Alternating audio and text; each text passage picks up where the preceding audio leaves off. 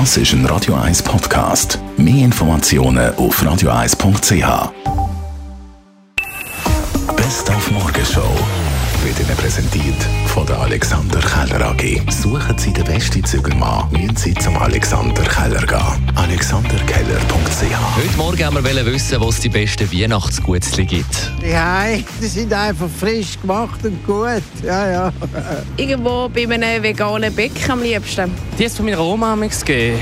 Da ist leider noch niemand dran angekommen. Sprüngli.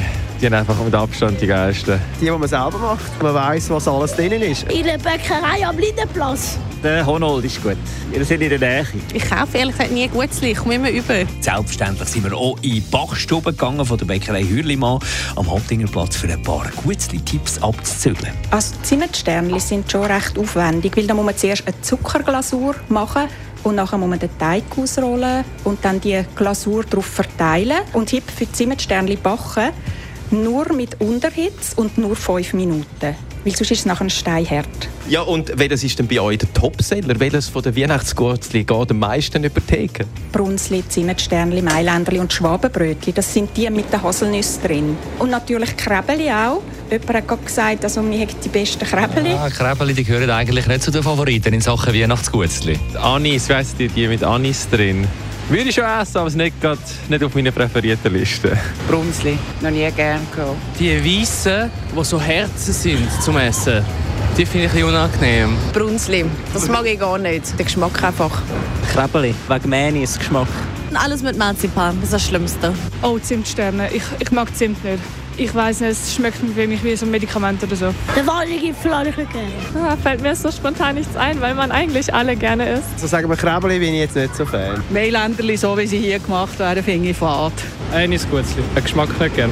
Dann haben wir heute Morgen über ein WM-Traumfinal geredet. Nach Argentinien zieht auch Frankreich ins Finale. Der Titelverteidiger beendet das WM-Märli von Marokko mit 2 zu 0. Ah, schön gemacht, jetzt hat Griezmann Zeit.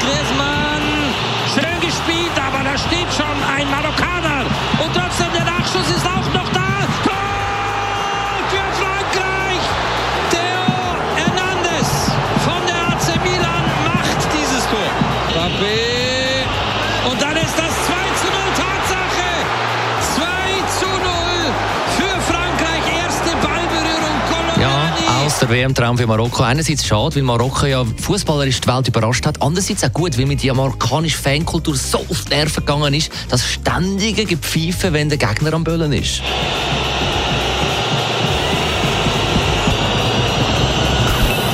Morgenshow auf Radio 1.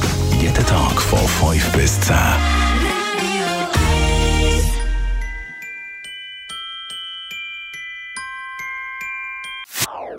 Das ist ein Radio 1 Podcast. Mehr Informationen auf radio1.ch.